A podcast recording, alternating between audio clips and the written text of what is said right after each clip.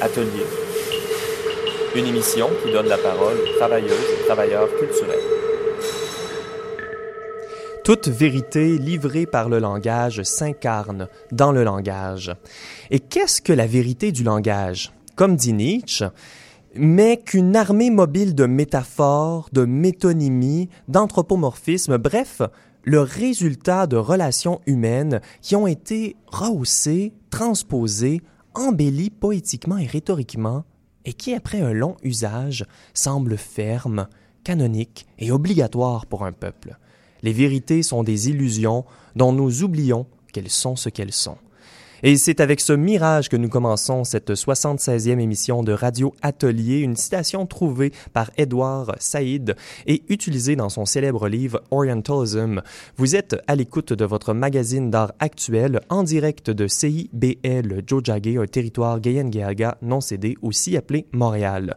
Nous avons une émission où les mots s'entrecroisent et le langage prend action parce qu'il faut le dire, la langue nous parle avant que nous la parlions et nos invités de ce soir pèsent l'importance l'importance de ces mots et de leur signification. En entrevue pour la première partie d'émission, on s'attarde à la langue exténuée du travail culturel et au détournement de la rhétorique gouvernementale et corporative, quoique parfois on a de la difficulté à voir la différence. Et ça sera avec Nicolas Rivard. Bonsoir Nicolas. Bonsoir. En deuxième partie d'émission, on interprète et on se fait interpréter avec l'oxygène des phrases qui complexifient la violence des mots qui simplifient. C'est une table ronde au sujet de l'équité, les représentations et les médias. Nous recevons Mojane Bezadi. Bonjour Mojane. Bonjour. Nicolas Dassun. Bonjour. Allô. Kamala Macrel. Bonsoir. Et c'est un segment proposé par Adrienne Johnson, euh, qui est en micro juste là. Allô, bonsoir. Alors, euh, comme vous le savez, j'aime commencer mes émissions avec une question un peu en marge de nos sujets. Et aujourd'hui, j'ai voulu porter une attention particulière sur le langage. Donc, la question, euh, c'est une question tout à fait classique. Est-ce que vous avez un mot préféré? Et est-ce qu'il y a une personne qui aimerait euh, commencer à donner son mot préféré, peut-être Nicolas? Un mot préféré? Oh, j'avais, j'avais pas été préparé à ça. Je, je dirais passion. Passion. Oui. Ben, Allons-y avec la passion. La passion peut-être des travailleurs et travailleuses culturelles. pour leur Exactement, exactement. Puis ça va clore une boucle peut-être avec ma présentation de tout, euh, de, tout à l'heure. Fantastique. Adrienne Johnson, euh, un mot préféré ou une expression? ou- En réfléchissant, je pense, euh, si j'ai un mot préféré, ce sera respirer. Oh. Respire. Un respire, euh, une ça. bouffée d'air. On manque beaucoup la patience nos jours. Et euh, surtout, si on prend le moment pour respirer, Ah. on, se, on peut se calme, on peut... Les petites choses ne seront si chauds, on peut On, dire. on fait pas souvent ça à la radio, merci de me le rappeler. Mojane Bezadi, un mot préféré? Amour. Ah, c'est un bon mot, ça. C'est un mot euh, auquel je pense beaucoup euh, dans mes réflexions actuelles euh, commissariales aussi. Merci beaucoup. Nicolas Dawson, on fait une un vrai tour de table. Hein? Euh, moi, c'est amitié. Ah, c'est proche d'amour. Il y a beaucoup de, il y a de l'amour dans l'amitié, vice-versa. Bien sûr. Il y a un champ lexical qui est en train de se créer, Ben oui. là, j'ai l'impression. Oui, et Kamala Macrel. euh, Je m'apprêtais à dire, mais je suis poète, je peux pas avoir un mot préféré, mais euh, je dirais racine, surtout euh, suivant euh, passion, respirer, amitié, amour, euh, racine, relation à la terre, euh, grounding, euh, Mhm. racine. Ah oui, ça fait le lien peut-être entre justement la respiration, l'amour, l'amitié, la passion. Ben merci beaucoup. Je pense qu'on va avoir une très belle émission ce soir. On commence en musique. Euh, la sélection a été faite par Véro Marangère et elle nous donne un aperçu des artistes qui seront en prestation pendant le Festival international de musique actuelle de Victoriaville, le FIMAV, c'est le, festival. C'est sa 36 36e édition qui aura lieu du 14 au 17 mai 2020. Vous allez pouvoir acheter vos billets dès le 12 mars. On écoute d'abord Kathleen Yearwood. C'est une musicienne expérimentale canadienne née à Calgary. De 1988 à 2017, elle a eu 13 albums. Elle fait un retour sur scène au FIMAV cette année. Elle a un style qui est décrit comme du folk banshee et on écoute un extrait de Tam Lin.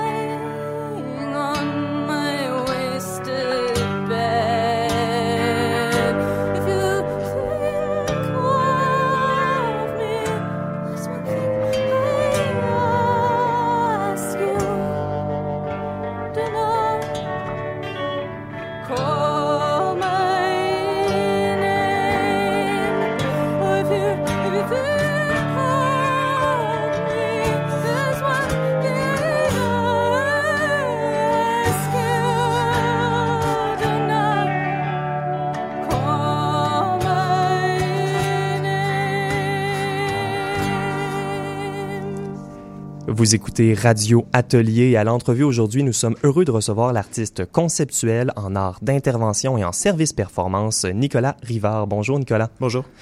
Nicolas, je crois que plusieurs de nos auditeurs et nos auditrices vont te connaître pour ton projet La fatigue culturelle qui détourne le, le logo et le nom de la fabrique culturelle. C'est la plateforme numérique de Télé-Québec euh, qui cherche à valoriser les arts et la culture québécoise. Nicolas, ça, la fatigue culturelle, c'est un projet d'infiltration et de performance que tu fais depuis 2014. Est-ce que tu peux nous présenter pourquoi ou comment la fatigue ou l'épuisement, c'est un concept critique pour toi? Ben, c'est un concept critique, mais c'est un concept d'abord et avant tout généralisé. Euh, en fait, c'est à force de côtoyer justement mes collègues de travail, je me suis rendu compte qu'il y avait vraiment une fatigue généralisée. Ça s'est passé dans un vernissage tout simplement où euh, je me disais bon ben je vais créer un, un projet autour de la fabrique culturelle et euh, je vais euh, justement euh, apporter une notion un petit peu plus critique que ce qu'on voit. Ce qui est quand même assez intéressant avec la, fatigue, euh, la fabrique culturelle, je vais probablement me tromper souvent ce soir. On, on le fait tous.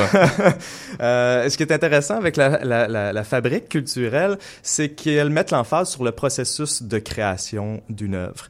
Et puis, moi, j'ai voulu mettre l'emphase aussi sur le processus de, de création d'une œuvre, mais davantage sur ce qu'on ne voit pas alentour de, euh, de, de la création, c'est-à-dire cette, espèce de fatigue-là qu'on euh, va mettre souvent dans les mains d'une euh, tâche administrative, donc euh, ré- rédaction de demande de subvention. Et euh, toute autre, toute autre tâche toute connexe autre tâche aussi. connexe. On le voit souvent dans les euh, demandes, dans les offres d'emploi, cette espèce de toute autre tâche connexe. Donc, j'ai voulu justement jouer avec cette toute autre tâche connexe-là en en faisant un projet à part entière. Ben oui, tout à fait. Donc, tu as fait plusieurs projets avec la fatigue culturelle, notamment le projet La fatigue culturelle dans les centres d'artistes du Québec, qui montre l'acharnement et la passion des travailleurs et travailleuses culturelles. Donc, par exemple, tu as fait... euh, une, une- Est-ce qu'on appelle ça une résidence, euh, par exemple, à Vox, où tu es allé donner des services performatifs? euh? Ben, euh, on pourrait appeler ça une résidence, une courte résidence en fait, parce que ce que je proposais à tous les centres d'artistes, c'est de leur offrir 10 minutes de bénévolat pour justement jouer avec euh, cette espèce de forme euh, où on est obligé d'être, de, de faire du bénévolat en culture, en art. Donc, j'ai voulu jouer avec cette forme de, de bénévolat en proposant 10 minutes de bénévolat. Évidemment, euh, sur euh, sur les lieux, c'était pas juste 10 minutes là, donc euh, j'étais Il y a un là. travail de conversation. Il y a un travail de conversation, il y a un travail de recherche, il y a un travail de relationnel aussi alentour de toutes ces performances-là. Mais ce qu'on voit, le cliché photographique qui euh, qui parvient au public, c'est vraiment euh, moi en train de- d'exécuter une tâche, cette fameuse toute autre tâche connexe. Mhm. Puis je trouvais le- l'exemple de Vox, parce que tu allé à plusieurs centres d'artistes, mais Vox particulièrement euh, criant parce que pendant six mois, quand ils se sont fait couper leur subvention, euh, la seule employée a dû faire du travail non rémunéré pendant six mois euh, pour redresser la situation euh, financière et puis aider au centre. On voit vraiment que les travailleurs et travailleuses culturelles sont des personnes qui euh, sont là par la passion. Puis euh, ton projet met ça en, lumière, je crois. Et c'est typique, c'est typique du travail culturel, puis c'est ce que j'ai voulu justement, comme tu le dis si bien, mettre en lumière. C'est vraiment le, le, le travail de bénévolat, et c'est pour ça aussi que euh, je misais sur la non rémunération aussi. Donc, euh, il s'agissait à la fois de jouer aussi avec le, ben, je dirais, le discours de leur performance, c'est-à-dire de réaliser une œuvre performative sans public. Donc, évidemment, le seul public qu'il y avait, c'était les travailleurs et les travailleuses culturelles qui me regardaient en train de faire la tâche qu'ils n'exi... exi- Qui, qui- qui exigeait, comme par exemple laver un bain d'acide. Exactement, ça m'est arrivé aussi. Et ça, c'était quand même assez particulier parce que ce que je demandais au, euh, au euh, centre d'artistes, c'était de ne pas me dire la tâche avant que j'arrive. Donc, il y a toujours cette, euh, cette notion-là de mise à risque dans leur performance. Donc, moi, c'était mon moyen aussi de conserver cette mise à risque-là de euh, la pratique en art performatif. Donc, euh, euh, art performatif. Donc, euh, c'était, c'était, c'était, il y avait un, un dialogue à la fois avec la fatigue culturelle comme concept, mais aussi avec l'art performance plus spécifiquement. Et Nicolas Rivard, ça, tu as fait ça pendant cinq ans. Tu sors notamment un livre en partenariat avec Sagami sur la fatigue culturelle. Tu collabores avec deux auteurs, Anit de Carvalho qui parle du concept de l'artiste médiateur et Sonia Pelletier qui fait un lien entre ta pratique et le texte La fatigue culturelle d'Hubert Aquin qui est sorti quand même en 1962. Toi, pour pour ta contribution à ce livre, tu donnes tous les renseignements sur euh, le projet de la fatigue et tu proposes aussi neuf catégories de fatigue culturelle. C'est une forme d'analyse du milieu, dans le fond. Euh, oui, mais en même temps, je me sentais redevable envers le milieu parce que euh, au fur et à mesure, j'ai quand même fait 38 centres d'artistes à travers le, le, le Québec. Et puis, au fur et à mesure que je faisais et que je recueillais de l'information tellement importante, je me disais, mais je peux pas garder ça pour moi tout seul, cette information-là. Et de plus en plus, les gens me disaient, plus j'avançais dans le projet, mais les, gens me disaient, mais qu'est-ce que tu vas faire avec cette, in- cette information-là? Puis je savais pas quoi leur dire parce que je leur disais, ben, tu sais, je vais mettre, bon, ce qu'on voyait en fait dans les réseaux sociaux, sur Internet, etc., c'était vraiment juste un cliché photographique avec un court euh, bandeau textuel en bas de l'image qui répertoriait un état de précarité du centre. Mais euh, là, je me disais, ben j'ai tellement ramassé d'informations qui ne se répertorient pas dans ce petit bandeau textuel-là. Donc, je me suis dit, comment je, je- peux être redevable envers cette communauté-là qui me donne énormément en, en m'invitant. Puis eux, ça leur demande de la logistique, puis beaucoup de temps aussi pour m'accueillir. Donc là, je me suis dit, bon, ben ma manière d'être redevable envers cette communauté-là, ça va être justement de créer un livre qui va analyser toutes ces données-là et qui va les mettre euh, dans un, une espèce de texte, euh, j'allais dire fleuve, peut-être que vous pourrez me, me, reprendre plus tard, mais un texte euh, narratif, dis- disons. D'accord, ben oui, puis également de situer un peu le texte, le, ta pratique avec les deux auteurs invités. Ben, ta pratique est redevable à toute une généalogie d'art-performance, notamment euh, de euh, Muriel Lu- Luderman de Euclid, qu'on connaît pour son manifeste Maintenance Art de 1969. Puis il y avait dans ce texte-là une réflexion autour du travail, du rôle de l'artiste, mais aussi du rôle de mère. Puis je serais curieux de t'entendre, toi, à travers toute cette pratique-là. Est-ce que tu as également une analyse intersectionnelle de différentes notions aussi de marginalisation? Est-ce que ça va plus loin que, ou est-ce que ça l'en, est-ce que ça l'utilise ça à travers également la, la, ta recherche dans les centres d'artistes et dans le milieu? Ben, totalement, parce que le travail euh, culturel est un travail intersectionnel. Euh, beaucoup d'artistes qui sont travailleurs culturels. Il y a beaucoup de travailleurs culturels qui sont artistes aussi. Beaucoup d'artistes qui, euh, euh, on le voit souvent en théâtre, qui euh, vont travailler dans, dans, dans, dans des restaurants, dans des bars, dans des ci, dans des ça. Donc, le travail culturel, le travail d'artiste n'est pas nécessairement, bon, pour quelques privilégiés, oui, mais n'est pas nécessairement euh, assouvi que par la pratique artistique. Donc, euh, à la base, il y avait ça. Et euh, au même titre que Mir La- Lademan Euclid, il y avait cette réflexion-là de comment je peux conjuguer mon travail à des tâches administratives qui s'accumulent de plus en plus, puisque euh, les personnes qui, qui pratiquent ce travail culturel-là vont le savoir c'est quasiment 50% du travail artistique, les demandes de subventions, la représentation, etc., etc. Donc, euh, moi, je me suis dit, ben, je vais en faire œuvre à part entière. Donc, euh, je vais faire en sorte que ces tâches administratives-là, et ces toute autre tâches connexes que tu disais si bien tantôt, deviennent œuvre à part entière. Donc, Et puis, je crois que tu as apporté un extrait, justement, du texte pour nous. Oui, en effet. Donc, euh, c'est euh, la fin euh, du texte euh, euh, qui, analyse justement ces, toutes ces, euh, ces données-là. Donc, j'y vais. Force est de constater que la fatigue culturelle est globale et généralisée. Cependant, loin de moi l'idée de vouloir m'engouffrer dans les constatations trop négatives. C'est ce qu'on m'a souvent reproché des gens qui n'avaient peut-être pas envie d'en rire. Si ce projet était nécessaire, c'était pour approfondir ce qui constitue mon champ d'activité. Peu d'artistes se soucient des enjeux politiques liés à la création. Je crois que ma proposition, à travers ce projet, est beaucoup plus complexe que le simple relevé des conditions d'existence du milieu artistique et culturel. Ce projet relève d'une esthétique politique qui, comme le souligne Jacques Rancière, a ses modes d'invention dissensuelle, de scènes et de personnages, de manifestations et d'énonciations qui se différencient des inventions de l'art et s'y opposent même parfois. Par ce travail, j'ai voulu soulever ce qui nous oppose à même le système de l'art. Dans ce théâtre de l'absurde, où les formes d'épuisement s'effacent dans d'indiscernables tâches quotidiennes, je me suis infiltré l'instant d'une pause.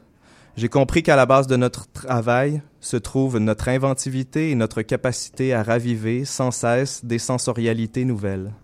J'y ai découvert des gens passionnés qui tracent des histoires impossibles dans le temps. Des gens dépassés par la vitesse de la vie et qui, pourtant, vont plus vite qu'elle. Des jeunes, des vieux, des parents, des étudiants et des étudiantes, des semi-retraités, des professionnels, des femmes enceintes, des personnes marginalisées qui chaque jour affrontent les dérives administratives et financières pour la survie de l'art, de notre culture et de nos identités plurielles. Merci beaucoup, Nicolas Rivard. C'est un extrait de ton texte sur la fatigue culturelle. Est-ce que ça a un titre? Euh, Le, le, livre. le livre La fatigue culturelle. Fantastique. on va continuer notre conversation euh, bientôt, mais on retourne en musique avec l'ensemble de chœurs de Growlers. C'est le premier chœur au monde à être entièrement dédié au chant guttural associé avec euh, le, le métal, nommé le Death Growl. Alors, le chœur est dirigé par le compositeur montréalais Pierre-Luc Sénégal et on écoute la pièce Da- The Day King, qui est une lecture du poème de Fortner Anderson.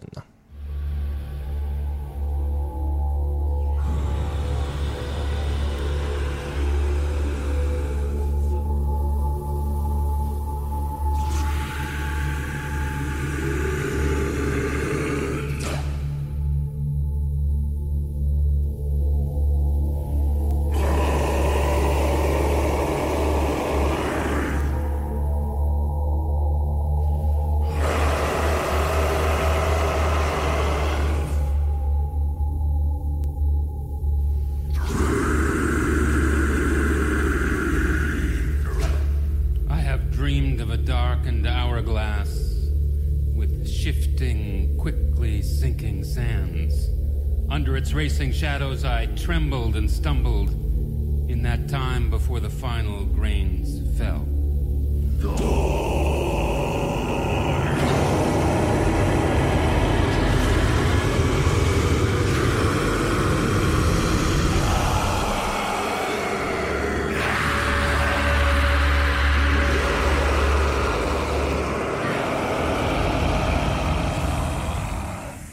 Vous êtes de retour à Radio Atelier au CIBL 101.5. Mon nom est Benjamin J. Allard et je m'entretiens ce soir avec l'artiste Nicolas Rivard. Bonsoir encore. Alors Nicolas, à Radio Atelier, on aime parler de la recherche, de la recherche que font les artistes et tu as une pratique très intéressante pour parler de recherche. Je pense notamment à ton œuvre Curriculum vitae d'un gouvernement du désastre euh, en 2015 où tu as recensé toutes les actions du gouvernement, du gouvernement Harper susceptibles d'entraver les droits et libertés durant ses années au pouvoir. Donc, ça, c'est presque un travail journalistique. Euh, Qu'est-ce que, est-ce que tu vois ton travail également comme une, une forme de journalisme? Totalement. Ben, on parlait tout à l'heure euh, d'intersectionnalité. C'en est une aussi, euh, d'interdisciplinarité davantage. Moi, ma pratique s'inspire beaucoup de cette pratique-là de journalisme, c'est-à-dire de vraiment d'aller chercher des faits dans l'actualité, parce que ce que je veux parler, c'est ce que ce que les gens entendent parler justement. Et puis, il euh, faut mettre en contexte cette exposition-là, cette œuvre-là dans laquelle elle était exposée, qui a été commissariée par les entrepreneurs du commun euh, Axe et No7 à Gatineau, et puis euh, qui était un, un- euh, voyons, un, Un projet en, réponse, en fait, à un projet pour faire un monument aux victimes du communisme. Exactement. Et vous avez proposé un monument aux victimes de la liberté, je crois.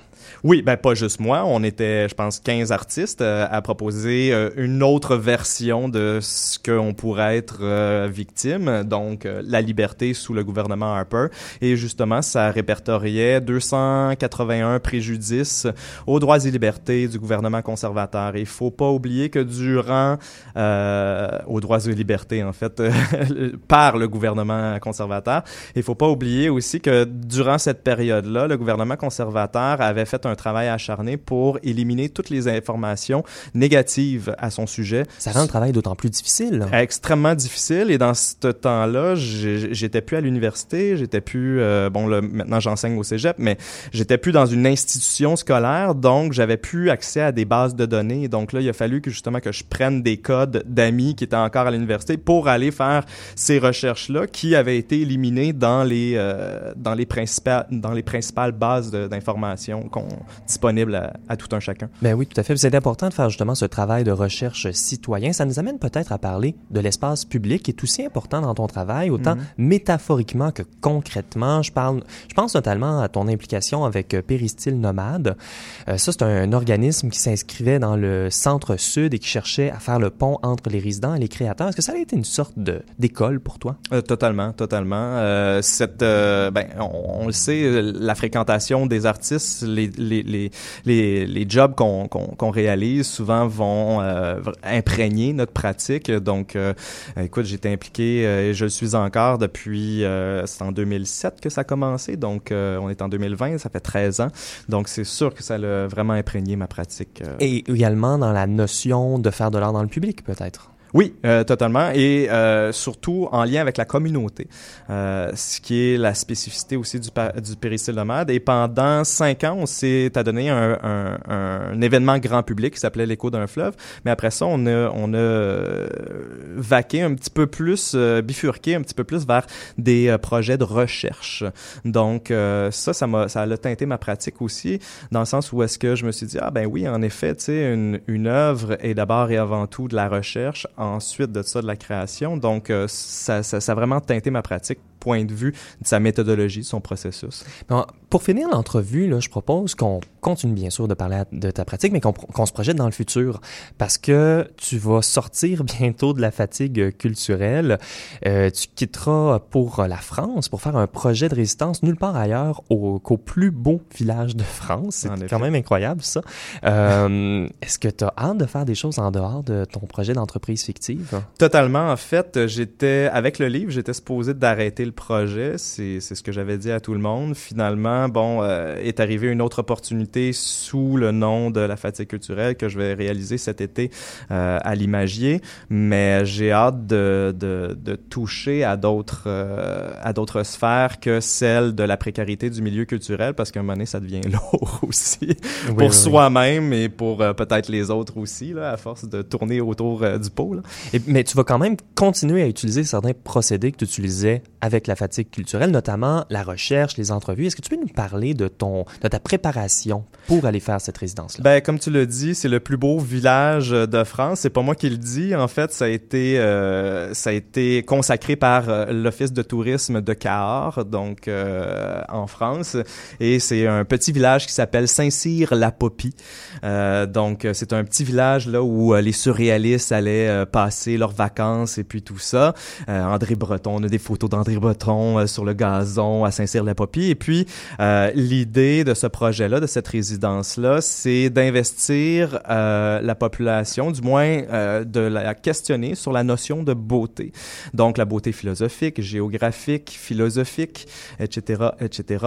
Donc, et de, d'élaborer éventuellement une œuvre, un propos alentour de la notion de beauté qui, avec Instagram et toutes les applications qu'on, qu'on a maintenant, est de plus en plus euh, au cœur même de nos, euh, de nos euh, relations en communication. Ben oui, puis il faut dire également que ce village-là, au moment où la belle saison passe, est déserté en fait. Il y a presque pas d'habitants. C'est ce qui m'inspirait parce que euh, cette, ce, ce- ce village-là a énormément de population durant l'été et durant l'hiver, il y a environ 17 habitants qui y sont là. Donc, l'idée était justement d'investir le village ou du moins de questionner les, les villageois qui sont là. Mais qu'est-ce que la beauté pour vous si justement on déserte la beauté euh, trois, trois saisons par année?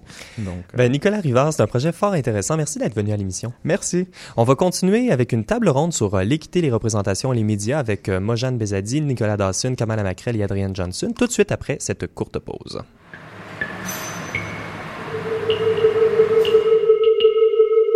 Vous êtes de retour à Radio Atelier, l'émission sur les arts de recherche et la recherche en art, en direct du CIBL 101.5 Joe Jagger. Mon nom est Benjamin J. Alors, alors je vous dis en direct, mais vous remarquez que peut-être que ma voix est différente.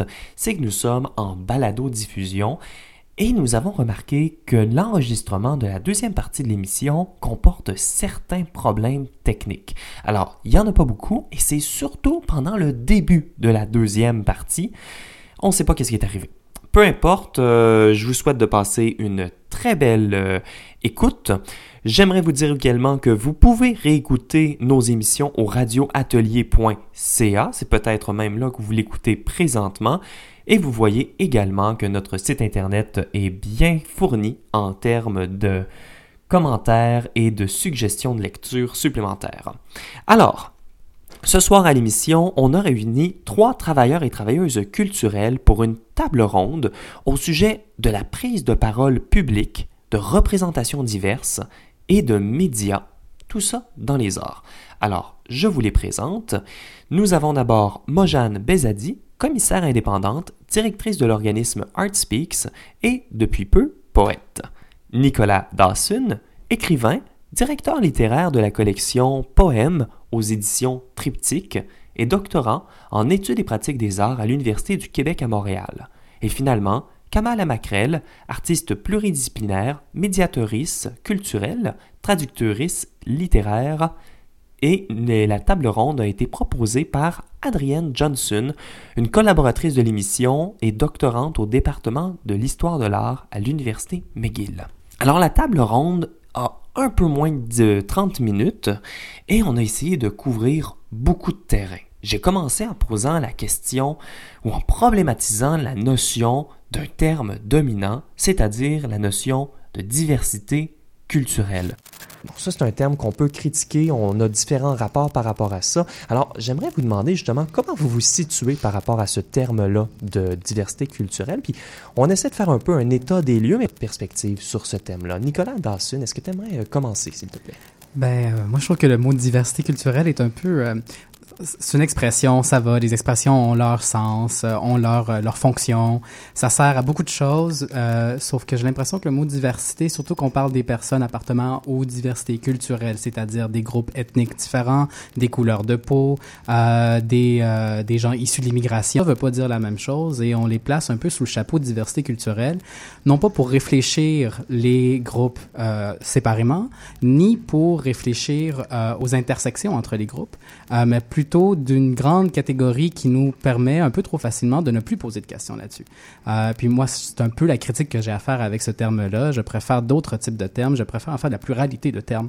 Euh, c'est compliqué comme question et donc euh, il faut se compliquer la vie. À mon avis, il y c'est a- un peu ça. Il y a une valeur dans la complexité également. Bien sûr, puis dans, dans la pluralité de termes, dans, dans le jeu linguistique, il y a une valeur qui est très propre à nos rapports aux langues aussi. Mhm. Mojane Bezadi, euh, est-ce que une diversité culturelle, toi, est-ce que c'est un terme que tu utilises? Euh, non. Ben, je trouve qu'il est problématique.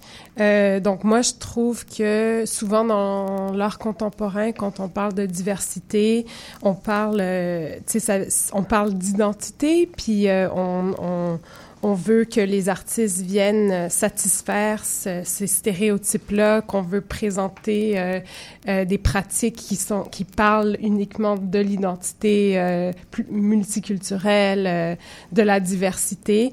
Puis euh, je trouve que ça continue euh, ces dynamiques de pouvoir colonialiste. Puis je trouve que c'est un terme que euh, avec lequel j'ai beaucoup de difficultés. Je préfère inclusion, même si c'est pas tout à fait euh, juste non plus. Mais ce que je préfère encore plus, c'est juste euh, la, une réflexion de la société, comme un miroir de la société. Euh, tu sais, euh, on fait partie de la société, euh, on est des contribuables, donc ça serait juste de refléter euh, qui on, nous sommes de tous. repenser Ouais. ce qu'on veut dire par société et Exactement. culture peut-être. Kamala Macrel, je crois que pour toi le terme diversité culturelle même cache une certaine peur d'une certaine manière. tout à fait. En fait, je me rappelle euh, arrivé, quand je suis arrivé à Montréal la première fois, ben, au Québec, en 2011-2012, quand j'ai emménagé aussi, le, le premier terme de, que, on parlait beaucoup de communauté culturelle. Et je- pour moi, c'était un moment de confusion par rapport à, mais de quoi est-ce qu'on parle? C'est quoi cette communauté culturelle? Ensuite, c'est devenu maintenant la diversité cul- culturelle. Et moi, j'ai énormément de problèmes avec ce terme, en fait, parce que je trouve que c'est un terme qui cache les dynamiques de pouvoir. Euh, je pense que c'est important si on, veut parler de représentation, d'identité, de marginalisation. Je pense que c'est aux personnes marginalisées de décider c'est quoi les termes qu'elles veulent se servir pour parler d'elles-mêmes d'abord. Et souvent, ben, des termes d'institution viennent d'en haut, mais en fait, en même temps, ce que ce terme fait, c'est que ça enlève enlève toute analyse du pouvoir, en fait. Pour moi, euh, bah, en fait, ce que j'ai compris au fil du temps, c'est que en fait, euh, diversité culturelle, c'était un, un mot code, c'était un espèce de band-aid pour parler de personnes racisées en fait et de communautés racisées. Et je pense c'est- sûr que ça, ça crée un malaise du moment qu'on nomme la race dans des espaces euh, beaucoup plus complexes ou insécures. Et c'est un c'est tout un travail à faire euh, sur soi, sur notre société pour rester dans le malaise, pour utiliser différents termes. Et j'aimerais parler justement sur la prise de parole elle-même, le travail euh, que vous faites. Euh, je, je vais continuer avec toi, Kama. Donc toi, tu as tout un travail de workshop, de panel.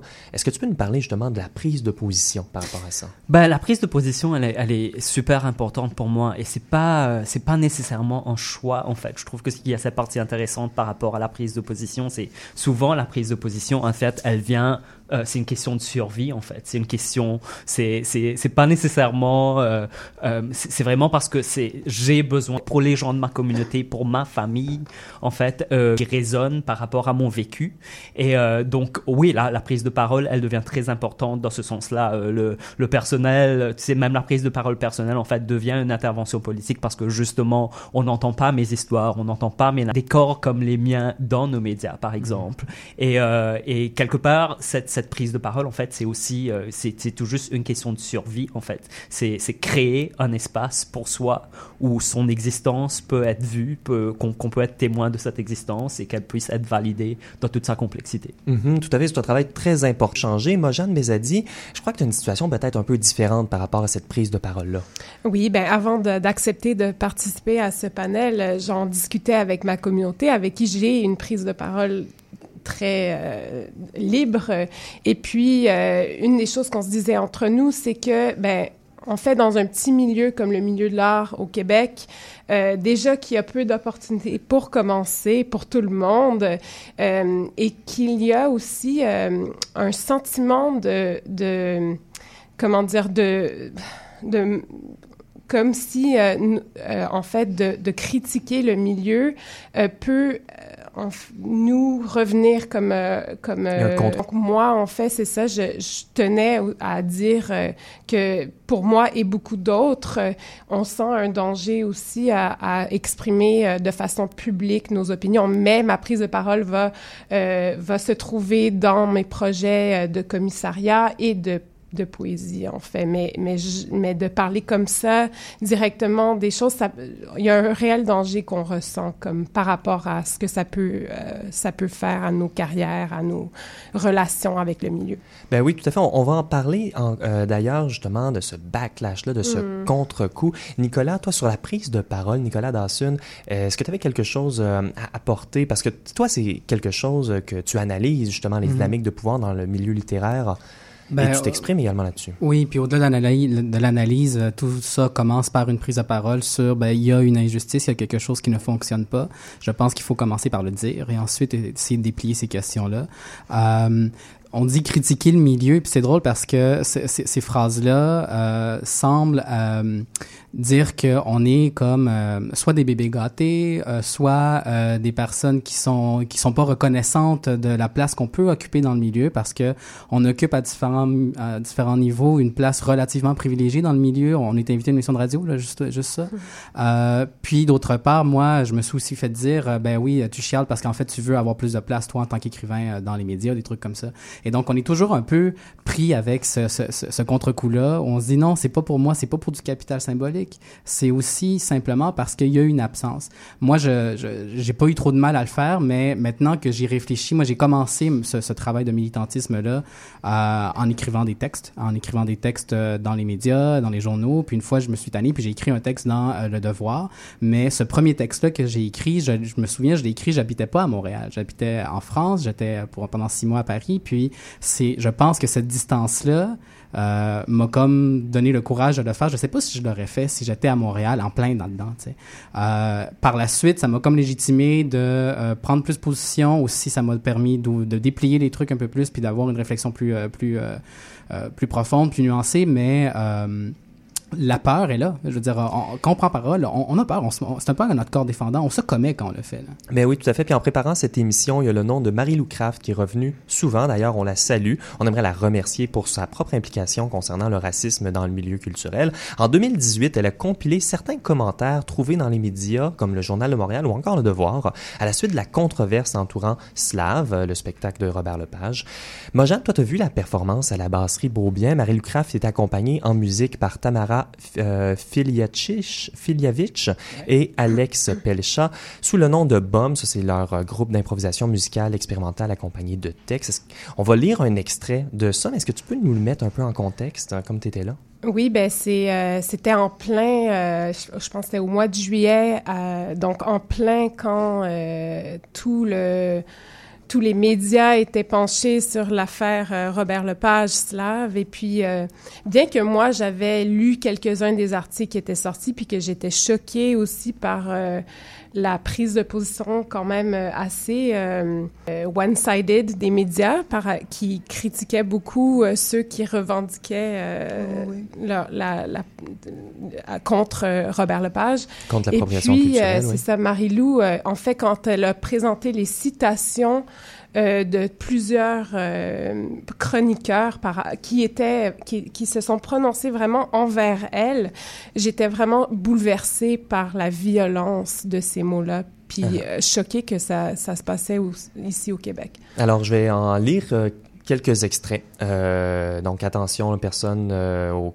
cœur sensible. Là, c'est trigger euh, warning, trigger warning, exactement. Alors, j'y vais.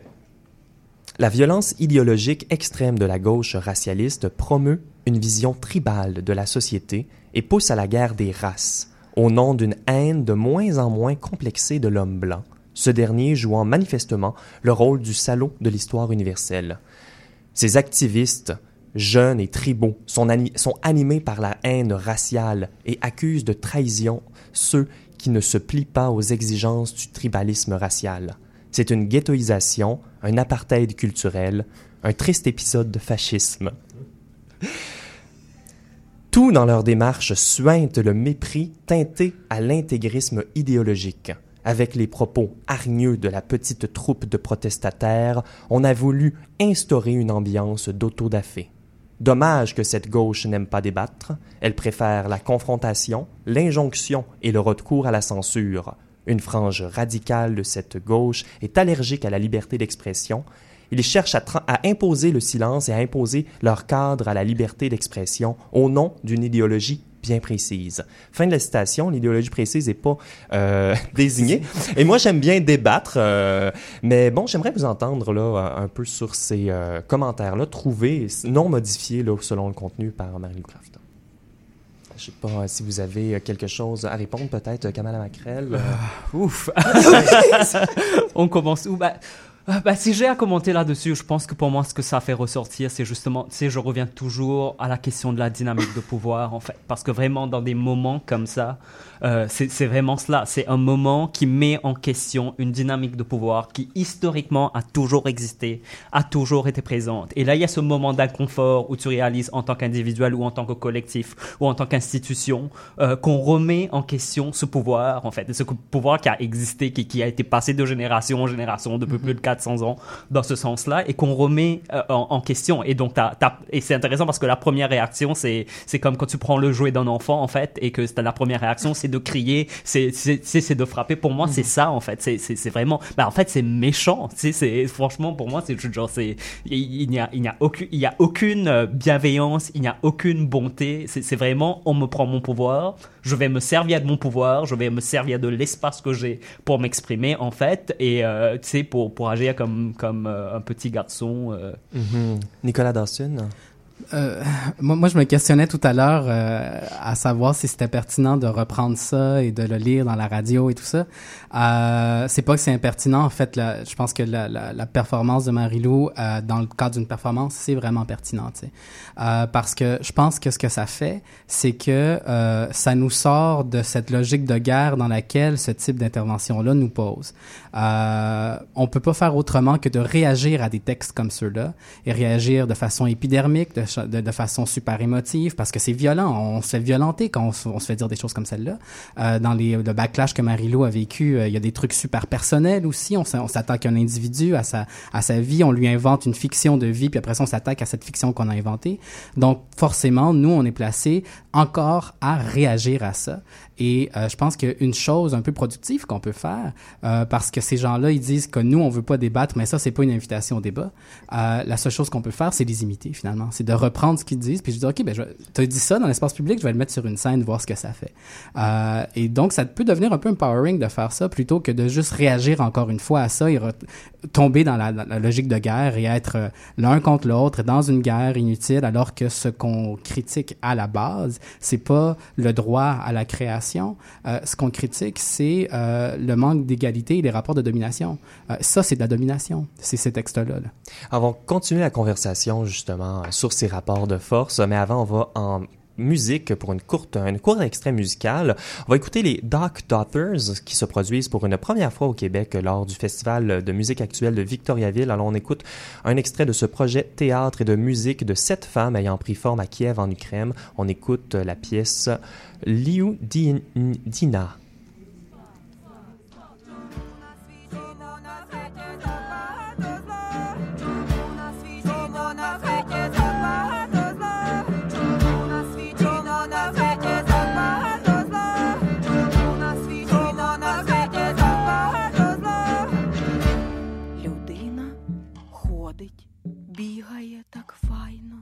Вправно, ладно, добре, навіть літає.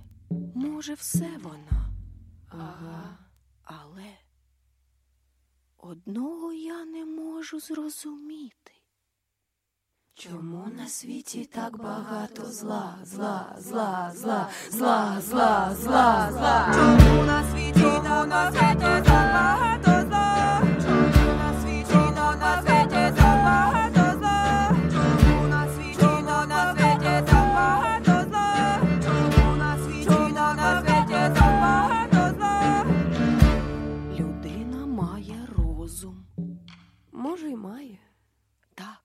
але бракує їй чомусь ума. Не здатна над собою панувати. Тому на світі, тому на світі так багато зла, на світі, тому на світі так багато зла, на світі, тому на світі так багато зла, на світі, тому на світі так багато зла, на світі, тому на світі так багато зла, зла,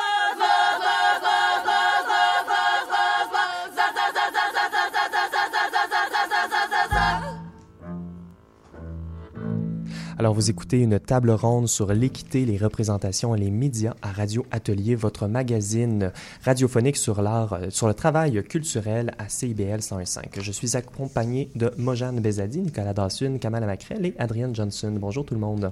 Allô? Allô? Allô? Alors, euh, on voulait aborder dans, cette, euh, dans toutes ces questions de représentation, de médias, l'importance de la solidarité entre différents groupes. Alors, j'aimerais vous demander comment vous voyez ça euh, dans votre travail. Euh, Peut-être Mojane Bezadi, est-ce que tu voudrais commencer? Euh, oui, euh, la solidarité, en fait, euh, je pense que ça prend forme pour moi à travers ma communauté. Euh, J'ai une communauté euh, très, qui est très chère à, euh, de d'autres travailleurs culturels, euh, artistes, euh, euh, et puis euh, musiciens, etc., avec qui, euh, tu sais, on, on s'appuie euh, dans Les uns nos, les autres, dans, ouais. les uns des autres dans nos projets, puis euh, on peut parler des, des choses qu'on qu'on voit et qu'on a de la difficulté à, à, euh, à comprendre, disons, puis ça, ça, ça aide énormément à continuer à, persév- à persévérer dans les moments plus difficiles. Euh, donc, je trouve que la solidarité est, absolument euh, à, une place très importante. Et, et donc, donc, comme c'est une communauté d'amis, plutôt que de se baser sur une communauté de- selon un groupe euh, culturel ou euh, selon un certain ouais, groupe, c'est une- l'amour peut-être qui, crée cette communauté. Oui, puis c'est euh, c'est c'est surtout des gens qui vivent un peu les mêmes choses à travers la, la, la- c'est ça, le, milieu de l'art. Mhm. Kamala Macrel, euh, il y a également une création de communautés, euh, comme, on, discutait là. Puis tu également, tu crées également des communautés dans ton travail de mentorat, de, de workshop et tout ça. Est-ce que tu peux nous parler de l'importance de solidarité euh, Bah, c'est sûr que le- la, la, la, la notion de solidarité est au centre de, de l'œuvre, de ce- tout ce que je fais euh, dans ce sens-là. Euh, je travaille beaucoup avec des jeunes, en fait. Je travaille beaucoup de manière intergénérationnelle. euh, et cette partie est très importante pour moi parce que, surtout pour des populations marginalisées, on parle de solidarité déjà. Moi, j'existe en, en l'entrecroisement des communautés migrantes, des communautés racisées, des communautés LGBTQ, etc. Et souvent, l'intersection de ces différentes marginalisations font créer des expériences quand même spécifiques où c'est des, des doubles, ou c'est plusieurs axes de marginalisation, en fait. Donc, c'est fait que moi, dans mon travail, je travaille beaucoup avec des jeunes, je travaille beaucoup avec la, la nouvelle génération parce que justement, euh, moi, quand je suis arrivé pour construire, ben, pour, pour me faire, euh, pour, pour me créer un espace, pour me construire, trouver une carrière, en fait, j'avais pas nécessairement les, euh, j'a- j'a- j'avais pas les outils, j'avais pas le langage. Et pour moi, il y a, y a la partie solidarité, mais il y a aussi la partie, euh, la partie quelque part, ça, ça questionne le système, en fait, parce que je vois comment est-ce que d'autres générations avant moi, ou même moi, en fait, on n'avait même pas accès à un certain langage dans le, qui nous permettait un, point d'entrée dans les milieux culturels ou les milieux artistiques. Et pour moi, en tant, maintenant, je, suis artiste à temps plein, là. C'est ce que je fais et c'est très important pour moi, en fait, de pouvoir transmettre tout, toutes mes connaissances, tout ce que j'ai appris aux prochaines générations, en fait, parce qu'il y a toute une nouvelle génération de jeunes, d'artistes qui veulent créer, qui veulent raconter leurs histoires, euh, qui veulent avoir une scène ou performer et, euh, et qui n'en ont pas. Euh, donc, dans ce sens-là, oui, je, je pense beaucoup à la nouvelle génération et comment créer des espaces pour cette nouvelle génération. Et Nicolas Dawson, toi, la solidarité entre différents groupes marginalisés, comment ça se passe euh, dans ton travail? Euh, ben, dans mon travail, je sais pas trop, c'est-à-dire que euh, moi, je viens d'un milieu, ben, mon milieu artistique là est très très très Le milieu- blanc, là, le milieu littéraire. littéraire là est euh, très blanc, euh, euh, soit très bourgeois ou soit qui euh, sait très bien comment cacher euh, sa classe d'origine pour faker la bourgeoisie, faker le privilège pour pouvoir y arriver, Euh, et donc ça crée des croisements euh, assez euh, assez intenses et donc euh, euh, moi ma communauté un peu comme Kama tu le dis est, est très très très intersectionnelle et je pense que cette communauté-là est pas tant liée uniquement ou spécifiquement sur des questions raciales. Bien sûr, oui, mais aussi sur des questions de classe, sur des questions de- d'identité sexuelle. Et sur euh, des positions politiques brèves, là, euh, très très claires, Euh, et aussi dans un rapport à la solidarité. C'est un peu euh, tautologique ce que je vais dire, mais c'est comme euh, des solidarités créées grâce à la solidarité et par la solidarité, c'est-à-dire des relations bienveillantes les uns les unes avec les autres. Cette bienveillance-là, je pense qu'elle est au cœur de la volonté de créer des, des solidarités qui sont très très politiquement fortes. Je trouve que la bienveillance c'est comme un outil politique vraiment puissant. Ben oui, tout à fait. Puis on a parlé de, donc là on a parlé du travail un peu à l'extérieur. J'aimerais revenir peut-être à votre travail créatif, euh, peut-être à l'intérieur. Je sais pas si cette dichotomie-là va tenir la route. Euh, je continue avec toi, Nicolas Dawson. Donc ton militantisme là, ça l'inspire ton travail de création? Euh, Ou fait sais- partie de ton travail de création? Ouais, ben je sais pas qui, qu'est-ce qui vient avant ou après. Euh, je pense que je n'arrête jamais de pas être blanc. Je pense que je n'arrête jamais de pas être pas hétérosexuel. Et donc, euh, ça fait que je pense que quand j'écris, j'écris aussi avec tout ce bagage-là, avec toutes ces coordonnées sociales-là. Je décide aussi de les considérer comme bagages et comme coordonnées qui vont euh, guider euh, mes créations. Donc, forcément, ce que j'écris est politique. Là. Ce que j'écris euh, est guidé par ça. Fait que je sais pas si ça, c'est l'influence, c'est, c'est peut-être trop faible comme mot. En fait, c'est ça. Euh, c'est un engagement et je pense que l'art peut être militant sans être nécessairement revendicateur et je vois pas de mal en fait à un art revendicateur. Je pense que c'est nécessaire. là. Kamala Macrel, ton travail artistique? Ben, c'est intéressant pour moi parce que je ne sépare pas mon travail arti- artistique, par exemple, ou ma pratique communautaire, ou mon Mhm. travail universitaire et ma vie personnelle. Pour moi, je, je parle de tout ça comme, comme l'œuvre de ma vie, en fait. C'est ce que je fais de ma vie. Et le tout émerge des mêmes valeurs, en fait. Et c'est c'est des valeurs où, justement, je pense beaucoup à l'amour, je pense beaucoup relationnellement, en fait. Pour moi, dans, dans toute ma pratique, c'est comment est-ce qu'on réinvente le monde. Euh, si, si, si on veut un monde décolonial ou postcolonial, en fait, comment est-ce qu'on réimagine la manière dont on est en relation les uns les unes avec les autres, en fait? Comment est-ce qu'on est relation, euh, en relation par rapport à soi-même? Et, pour moi, c'est ces mêmes valeurs, en fait, qui, structurent, que ce soit ma pratique artistique, que ce soit ma pratique communautaire, ma pratique de recherche ou ma vie personnelle, en fait. C'est les mêmes valeurs euh, que je ramène à travers tous tous les sphères de, de, l'œuvre de ma vie. Ça, c'est excellent. Et ça, c'est une question aussi. Vous venez ré- répondre à une question qui, qui, qui m'arrivait entre, euh, au, au cours de ce discours. Y a-t-il une division entre la vie personnelle puis la, la vie de la vie d'artiste et votre position euh, politique, on peut dire? Euh, parce que ce semble, d'après toutes vos réponses, les deux sont vraiment euh, mêlés. Et là, je, je, je, je ne suis pas sûre. Pour moi, du côté plus académique, je peux dire, euh, dès que je suis étudiante, je travaille en dedans, euh, c'est c'est- c'est- c'est, euh, c'est difficile de temps en temps de, de faire la division. Et ça, c'est pour être aussi lourd à nous-mêmes. à s- Donc, est-ce est-ce que vous pouvez euh, répondre peut-être un peu? Justement, on parlait de fatigue culturelle. Je Oui. pense que ça s'applique ici euh, aussi. Je veux dire, il y, a un- un- il y a la fatigue culturelle at large et ensuite il y a la fatigue culturelle extra qui vient avec euh, les, les, pour- les, tout le fardeau de, de porter euh, euh, De- de- ces oppressions-là. C'est ça, oui. Exact. Mais Bien, bien exprimé, oui.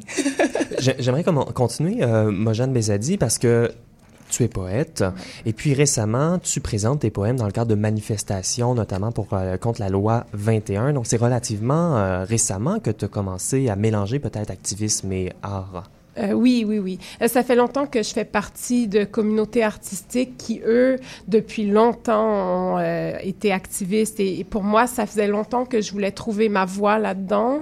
Et c'est comme arrivé par hasard à travers la poésie, mais ça m'a donné tellement de... Euh, ça m'a vraiment donné euh, une plateforme pour pouvoir exprimer de façon plus créative euh, ce que mes pensées et mes réflexions par rapport à tout ça. C'est un espace qui est très libérant. je Et trouve. pour terminer cette table ronde, parce que le temps court si vite, tu as justement apporté un poème. C'est un poème qui va être en anglais, mais tu peux nous résumer ou nous présenter rapidement de quoi il s'agit.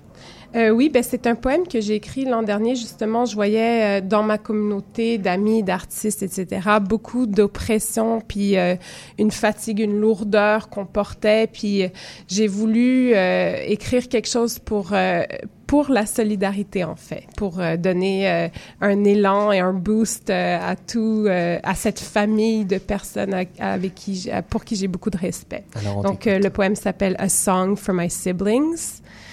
Recognizing the traits that bind us, the lines on our foreheads, our 11s. Family, I need you. I can't get out of bed if it's not for us. To go on muted, faded into holographic glitch. The noise is loud out there. Let's teach our antennas signals.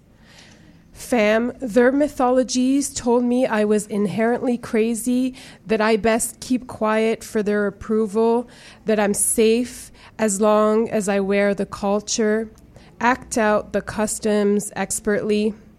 What have they told you? Let us write our own legends, legends for now, ammunition for the fight ahead. Moi, Jeanne Bézadi, merci beaucoup pour ce poème.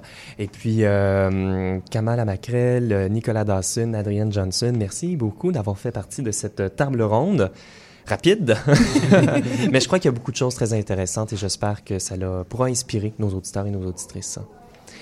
Alors, euh, c'est ce qui met fin à notre émission. J'ai beaucoup de remerciements à faire euh, ce soir et j'ai également euh, différentes pistes pour que vous gardiez contact et que vous connaissiez davantage sur nos invités ce soir. Alors, d'abord, j'aimerais dire que toute l'information sera sur notre site internet au radioatelier.ca. J'aimerais remercier le collectif Les Louves, les panélistes Dominique Donancourt, Nafléry et Talia Fouch pour leur discussion lors de la Nuit Blanche. Il y a des choses à surveiller dans les prochaines semaines. Et moi, il y a Marie-Lou Craft qui va publier un chapitre, une histoire de blackface dans le, dans le livre Québec Queer aux presses de l'Université de Montréal.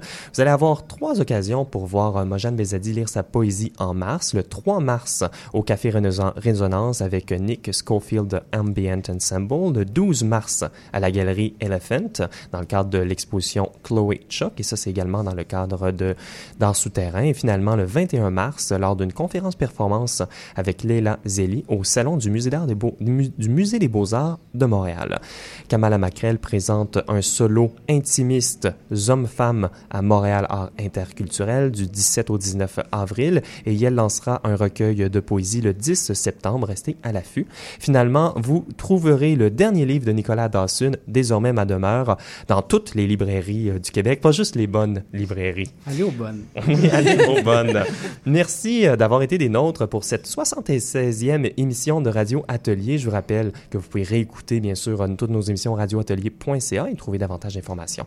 Merci à Jenny Cartwright à la mise en onde, Véro Marangère aux communications, Adrienne Johnson à la coordination et tout le reste de mon équipe qui travaille trop souvent dans l'ombre et me supporte pour la création de cette émission hebdomadaire. Mon nom est Benjamin J. Allard et si vous écoutez en direct, restez des nôtres pour la fin du rap qui suit au CIBL 105.